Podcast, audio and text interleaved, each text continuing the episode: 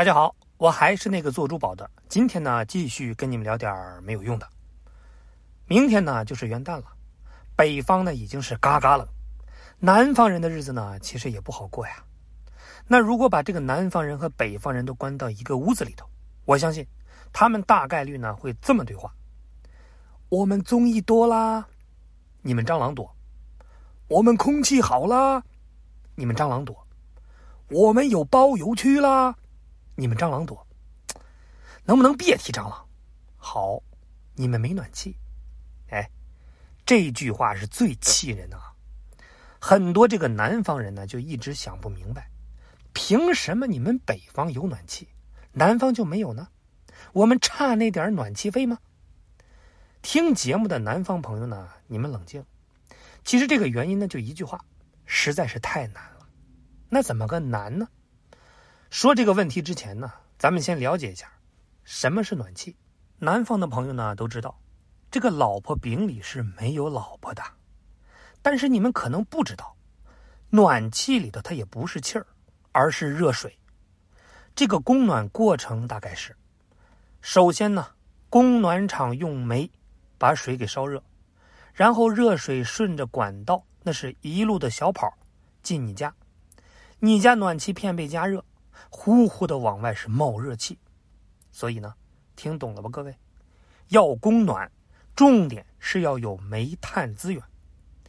话说上世纪五十年代，咱们那是刚建国，煤炭资源不富裕，那一到供暖，尴尬了，煤少人多，怎么分呢？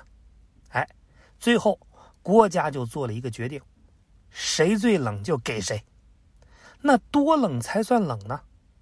这个呢，你说了不算，我说了也不算，得按标准走。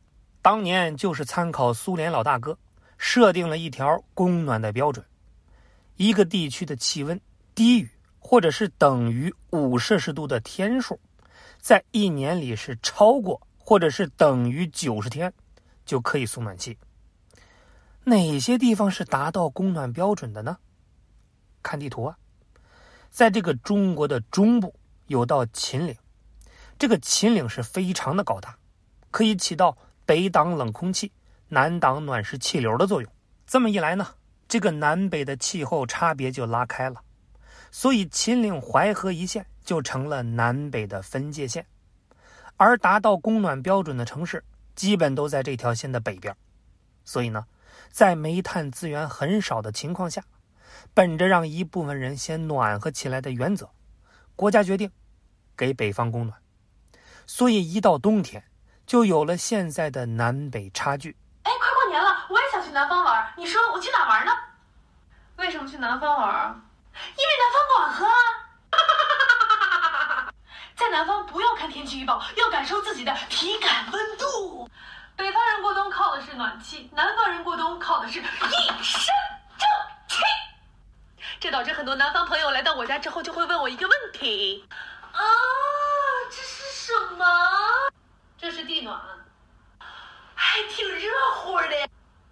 哼，没来过北方，永远无法体会到由于供暖太足，还得开窗透个气儿。以后谈对象都不用随彩礼，就一句话：我家有暖气，你请不请我？如果南方实在是太冷了，你也可以养一只猫，二十四小时供暖。不管南方还是北方，冬天到了，注意保暖。如果说这个北方的冷啊，是当面给了你一大瓜子，那南方的冷啊，就像一个猥琐男，趴在你耳边吹着口气的对你说：“老子今晚要冻死你。”不过有人就会问，当年是因为煤炭少，这么决定理解，可是现在煤炭可以了呀。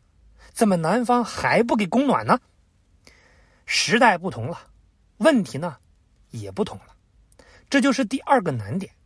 首先，北方供暖早，在规划城市的时候就有准备，供暖厂和输热管道在建城市的时候就已经盖好了，而南方呢，城市已经定型了，哪儿哪儿都安排的妥妥的，供暖设施想加塞儿。